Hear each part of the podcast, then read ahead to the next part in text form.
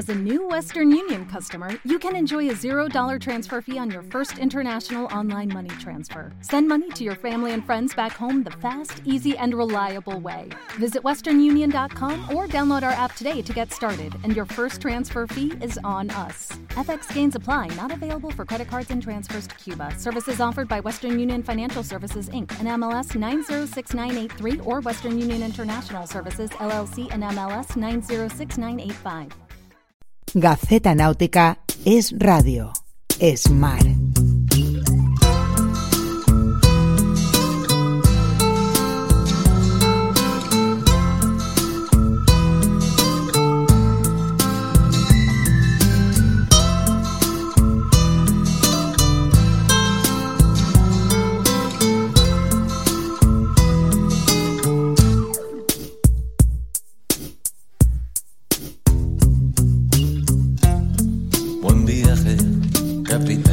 Muy buenas tardes, amigos y navegantes. Bienvenidos a una nueva emisión de Gaceta Náutica, el programa marinero de Es Radio, una ventana por la que cada semana procuramos que se cuelen el viento, la actualidad y la cultura de la mar. Mi nombre es José Luis Miró y hoy, en esta primera parte de la singladura, me acompaña a bordo mi buen amigo y leal tripulante Alberto Sánchez, con quien hoy trataremos las consecuencias de la guerra de Gaza y su propagación al Golfo de Adén y al conjunto del Mar Rojo y lo que está significando eso para el tráfico marítimo mundial. Recordemos que aproximadamente un tercio de las mercancías del mundo pasan por el canal de Suez y que sin ir más lejos, más de un 95% de los abastos que llegan a Baleares lo hacen por vía marítima. Muy buenas tardes, Alberto, ¿cómo estás? ¿Qué tal? Buenas tardes, José Luis. Cuéntame cómo has planteado el tema. Pues el tema lo hemos planteado porque evidentemente el canal de Suez, eh, como bien has explicado, es un punto decisivo para el tráfico marítimo internacional y entonces pues los ataques hutíes están poniendo la cosa peliaguda. Buena parte de las navieras están desviando el tráfico, eh, dejan de ir por el canal de Suez y dan toda la vuelta al continente africano para llegar o hasta Europa o luego volver a entrar en el Mediterráneo. Y eso lógicamente tiene unos costes, entonces intentamos analizar qué costes tiene y si va a tener repercusión también para los consumidores. ¿Con quién hemos hablado?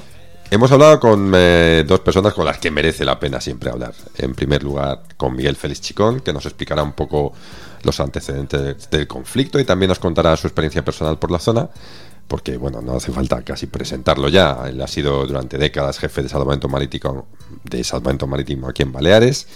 También es colaborador de Gaceta Náutica y, también tiene una experiencia de muchísimos años como marino mercante. Y también hemos hablado con Jaume Baquet, que digamos nos hablará más de los aspectos económicos y empresariales del conflicto, sobre todo su repercusión en Baleares. Y bueno, él es el presidente de la Asociación de Empresas Náuticas de Baleares. Bueno, esto será, como hemos dicho, en la primera parte del programa. Luego hablaremos con la consellera de Cultura del Consejo de Mallorca, Antonia Roca, para que nos explique qué ha pasado con el, con el Museo Marítimo de Ses Voltas y por qué razón ha tenido que cerrar temporalmente sus puertas. Vaya susto que nos han dado. Bueno, tenemos un poco museo pequeñito que tenemos y, y, y en fin, bueno, luego después nos lo explicarán, es una cuestión de, de seguridad y de que se, se han recepcionado unas obras y había unas deficiencias y eso ha obligado a este cierre temporal, pero bueno, vamos a ver cuánto, por cuánto tiempo y en fin, ya digo, un poco museo que tenemos pequeñito y, y lo que ha costado sacarlo y ahora encontrarnos con esto. Ya hacia el final del programa, Julio González nos traerá la actualidad náutica deportiva de, la semana. Ha habido muy buenos resultados para Baleares en el Mundial de 420 y los hemos comentado con el director deportivo del Club Nautic Serenal, Juan Sabater. Ya saben que para navegar con nosotros no son necesarios conocimientos náuticos avanzados y que basta con querer pasar un buen rato con las buenas gentes de la mar. Ahora ya, sin más preámbulos, largamos amarras. Estás escuchando Gaceta Náutica, una ventana abierta a la brisa y a la cultura de la mar. Todos los jueves por la tarde en Es Radio.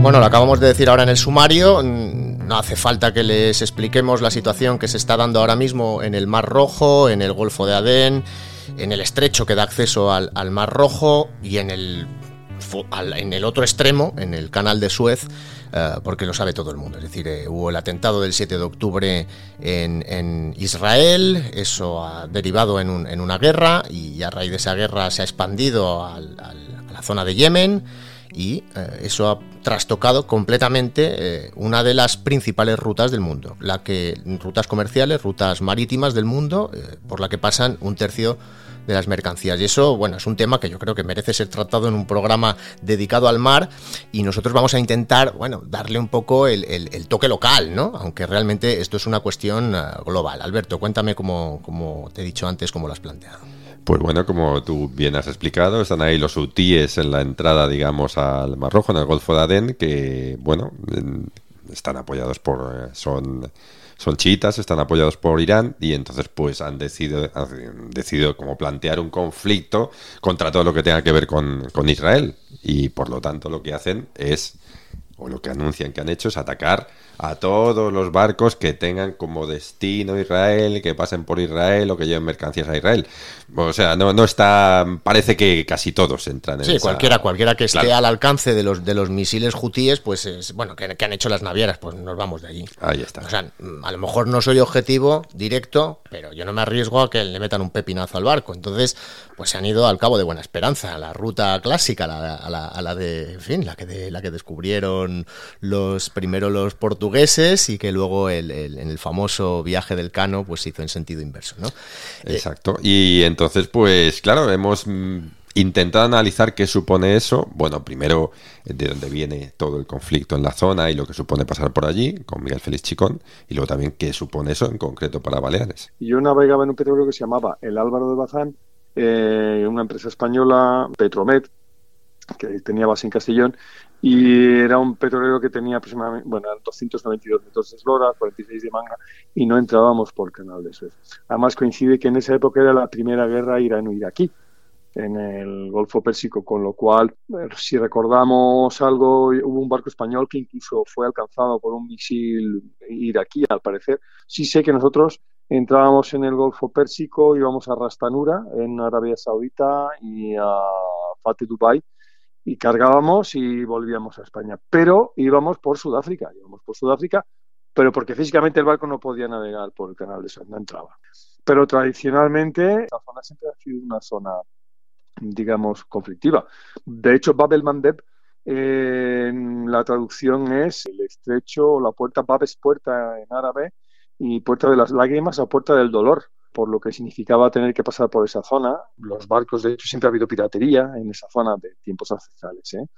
Y actualmente todavía. Hace poco hicisteis una entrevista a Maldonado, que, en la que narraba cómo tenía que ir con cuerpos de seguridad a bordo privados para protegerse de lo que es la piratería de la zona de, de cerca es el Golfo de Adén y todo. Y los barcos mercantes van protegidos con seguridad propia por una parte, y la Operación Atalanta, en la que forma parte la Armada Española, que da protección a no solo barcos españoles, sino todos los barcos que navegan en la zona y que se protegen bajo el paraguas de esta coalición de naciones que tienen allí unidades suyas militares con objeto de dar protección a los barcos que pasan en la zona.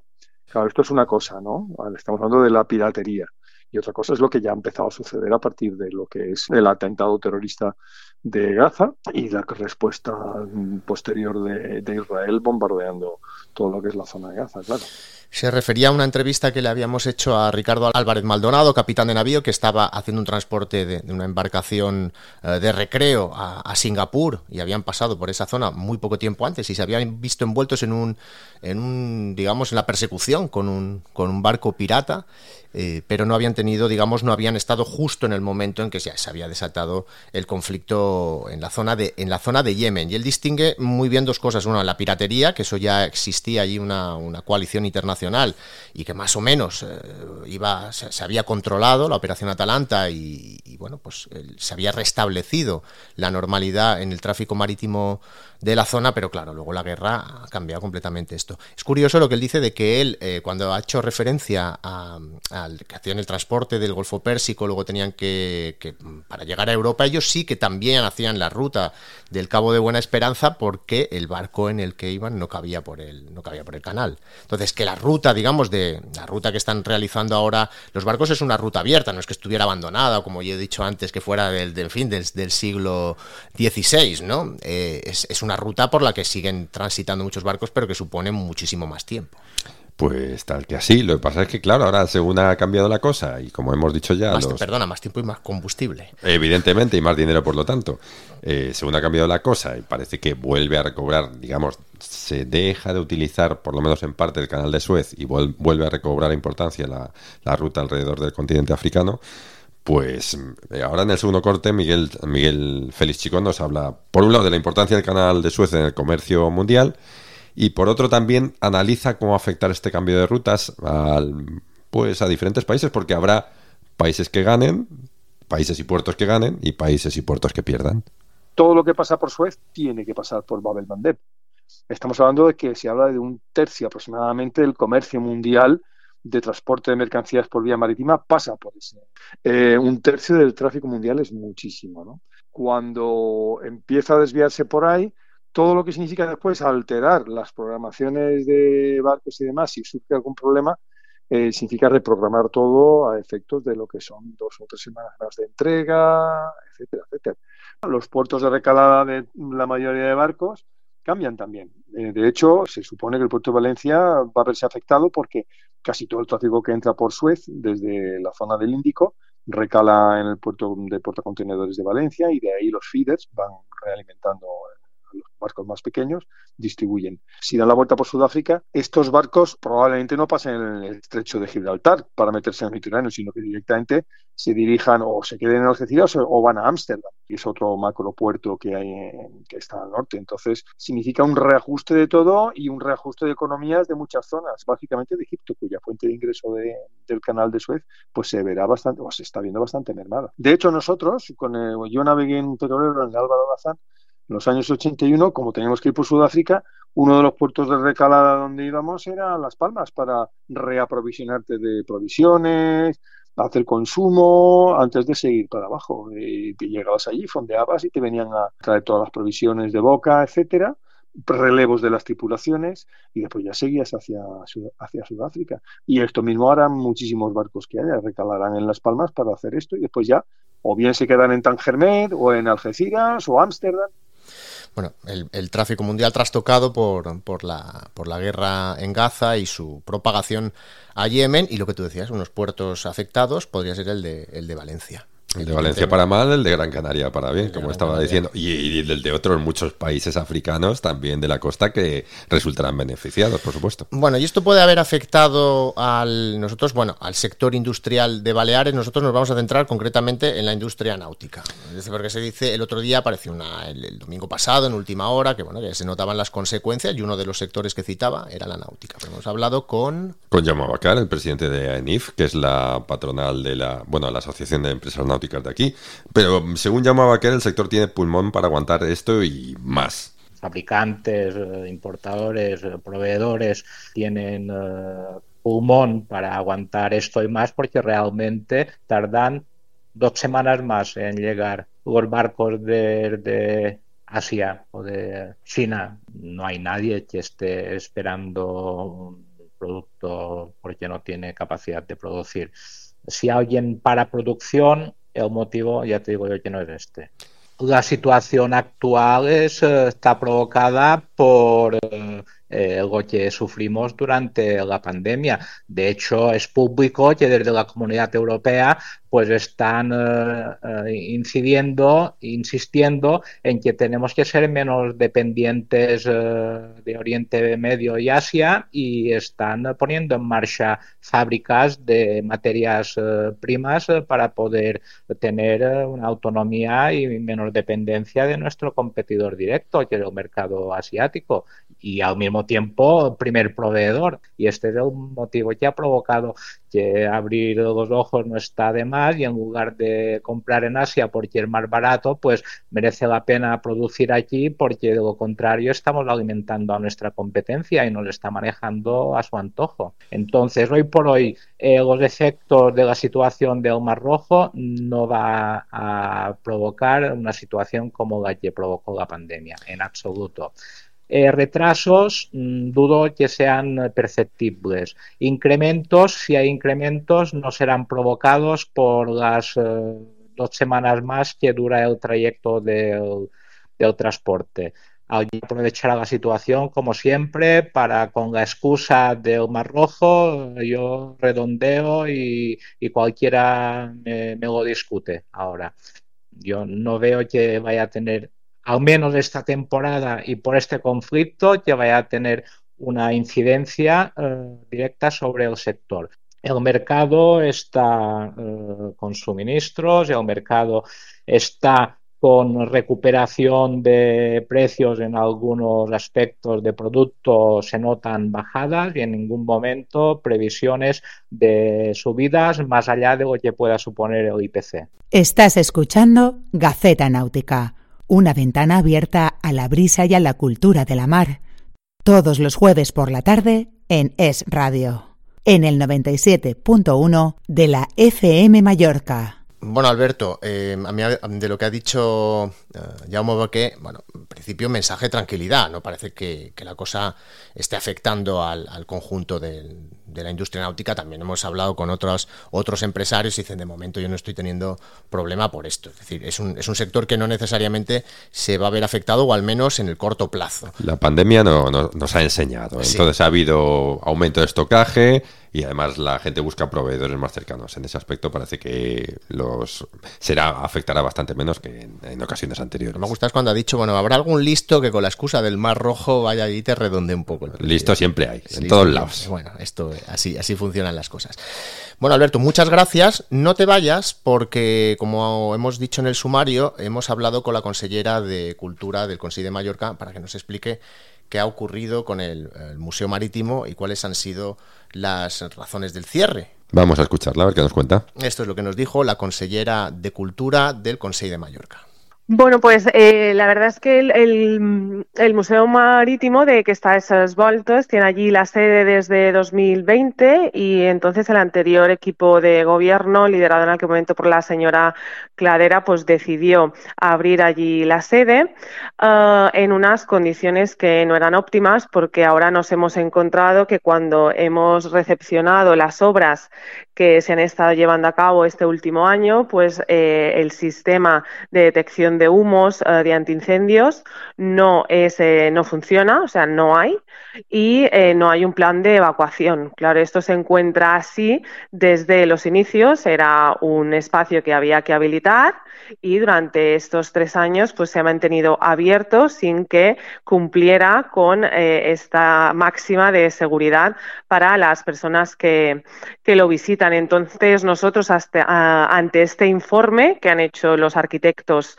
eh, del Consejo de Mallorca cuando han ido a recepcionar estas obras, pues nos vemos obligados a poner la seguridad por delante de todo y a cerrar esta sede del Museo Marítimo hasta que tengamos en un correcto funcionamiento todo el sistema de detección de humos, de incendios y el plan de evacuación. No vamos a poner en peligro la vida de nadie por tener abierto el museo eh, con una falta importante de seguridad como se ha venido haciendo estos tres últimos años. Entiendo entonces que esto es a raíz de que se habían hecho unas obras de, mejora del, museo y ha sido al recepcionar esto. No hay ningún informe previo anterior sobre esas anomalías. Eh, ha sido ahora que se ha detectado.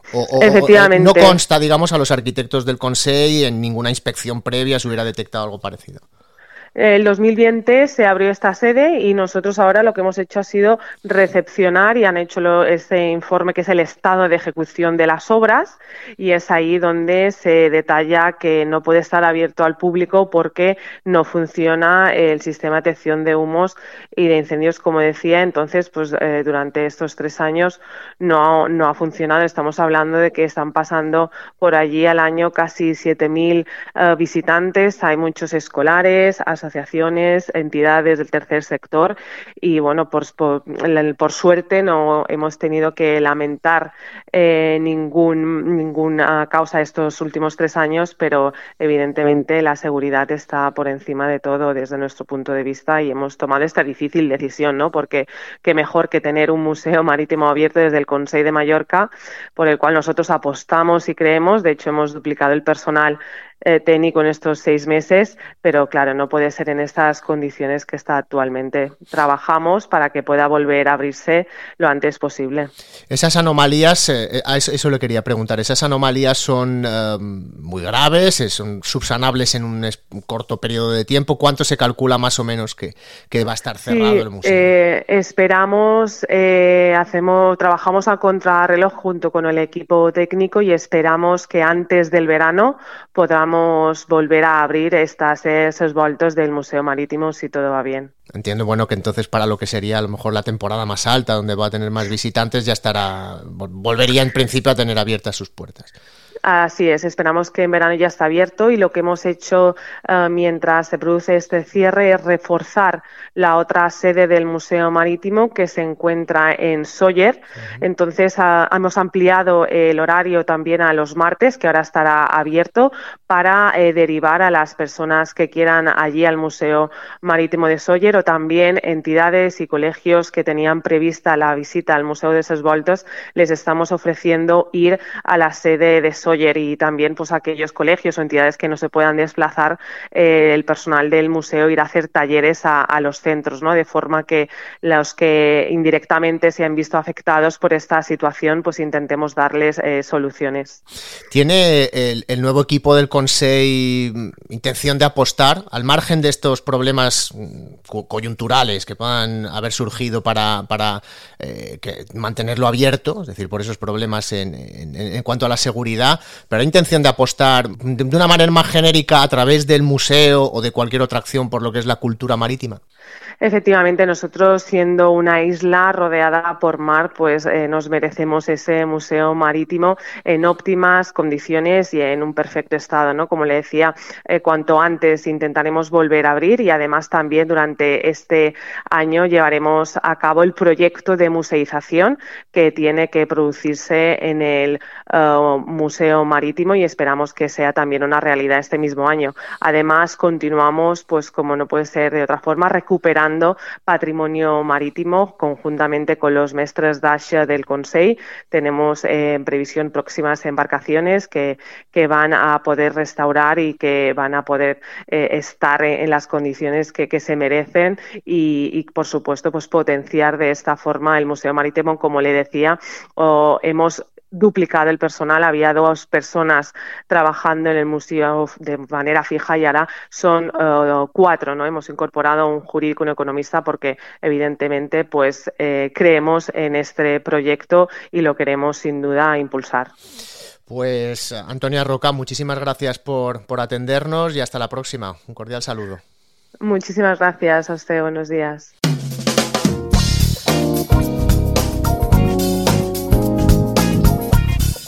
Enfilamos las últimas millas de la travesía de hoy y lo hacemos de la mano de Julio González, que nos trae la actualidad náutica de la semana. Buenas tardes, Julio. Buenas tardes, José Luis. Exitazo del 420 Balear otra vez. Sin duda, la verdad es que se celebró el Campeonato del Mundo en aguas de Río de Janeiro, en Brasil eh, campeonato del mundo de la clase juvenil 420 y las eh, tripulaciones mallorquinas pues han vuelto pues con un gran éxito. Para empezar, eh, Neus Fernández y Martina Gomila que se colgaron la medalla de oro en la categoría sub-17 y ya en la absoluta Marisa Vicens y su compañera Marina Borrás, que en este caso es del Nautic del Port de Poyensa, lograron la quinta plaza y Jens Salder y Sofía Cabaco del Club Nautic Sarenal fueron sextas. Sí, bueno, eso es un resultado muy top. Bueno, es un top 10, obviamente. Pero claro, es que esto es el. es mundial. Aquí en ese, en ese caso hablamos de resultado absoluto. absoluto. porque remarcarlo. De un mundial, es decir, estamos hablando de, de tres eh, tripulaciones mallorquinas en un mundial. No estamos hablando en general de las españolas y tal, no, de las mallorquinas en el mundial. Un resultado fantástico. ¿Con quién hemos analizado este éxito? Pues con Juan Sabater, que es el director deportivo del Club Nautic Arenal. Encontramos en el club, en la clase 420, una nueva una flota eh, joven que ha empezado a navegar hace poco, que llevan entrenando en esta clase poco tiempo, como por ejemplo Hugo Rodríguez, Nico Montoya, Neus y Martina. Empezaron a navegar en el 420 eh, a mediados de julio. Eh, está claro y tenemos muy claro que el trabajo que han hecho durante todo este periodo ha sido muy bueno, pero bueno, no teníamos ninguna expectativa en cuanto a resultados, pero sí que podemos valorar que los resultados son excelentes. Es una clase que nosotros apostamos muy fuerte por ella, que, le tenemos mucho, mucho cariño por todos los años que el club lleva apostando por esta clase. Y es verdad que llevamos una dinámica muy buena de trabajo, no de ahora, sino yo diría que de los últimos 10 años, empezando yo creo que por la generación en su momento de Aina Colom y, hemos tenido muy buenos regatistas. Y yo creo que seguir esa dinámica eh, con esa buena estructura que tenemos pues hace que regatistas como Martina, Neus, Nico, Hugo, y ya no solo ellos, sino eh, Marisa, eh, Marina Borrás, que también navega con Marisa, pues toda esta gente pues siga esta corriente y sigamos teniendo tan buenos resultados. Bueno, Julio, has dicho que el Mundial fue en Río de Janeiro. Eso también tiene un mérito porque bueno, son, es está muy lejos. O sea, no, quiero decir que es un campo de... No, no, ha sido en casa, es decir, que el éxito ni siquiera en un puerto cercano o en unas condiciones que sean a las que están acostumbrados a entrenar, seguramente muchos de esos niños no habían ido en su vida a Río de Janeiro. No, no, no habían Aterrizan allí unos días antes, entrenan un poquito, van y ganan. Exacto, y, a veces eh, una cosa que tiene muy buena la Bahía de Palma es que nos eh, da condiciones de navegación prácticamente casi todos los días del año, pero también son condiciones muy parecidas. Entonces ahí los chicos se tienen que adaptar a otras condiciones diferentes de navegar, corrientes, vientos, y eso tiene un mérito, efectivamente. Nos lo explicaba Juan Sabater cómo se han podido adaptar a ello encuentras en un mar totalmente diferente al que estamos acostumbrados aquí en el Mediterráneo, en el que las condiciones suelen ser mucho más constantes, más predecibles, por decirlo de una manera, pero no cambia el hecho de cuál es la manera de, pues, de afrontar un campeonato, que es la de llegar eh, con varios días de antelación, el poder entrenar, el intentar estudiar un poco cuál, va a ser el campo de regatas. Los entrenadores, en este caso su entrenador Ches Mulet, que es, que es un fenómeno, la verdad, que hace un trabajo espectacular desde hace muchísimos años, pues se encarga antes de ir allí de recopilar información de gente que él conoce, que ha estado o que está,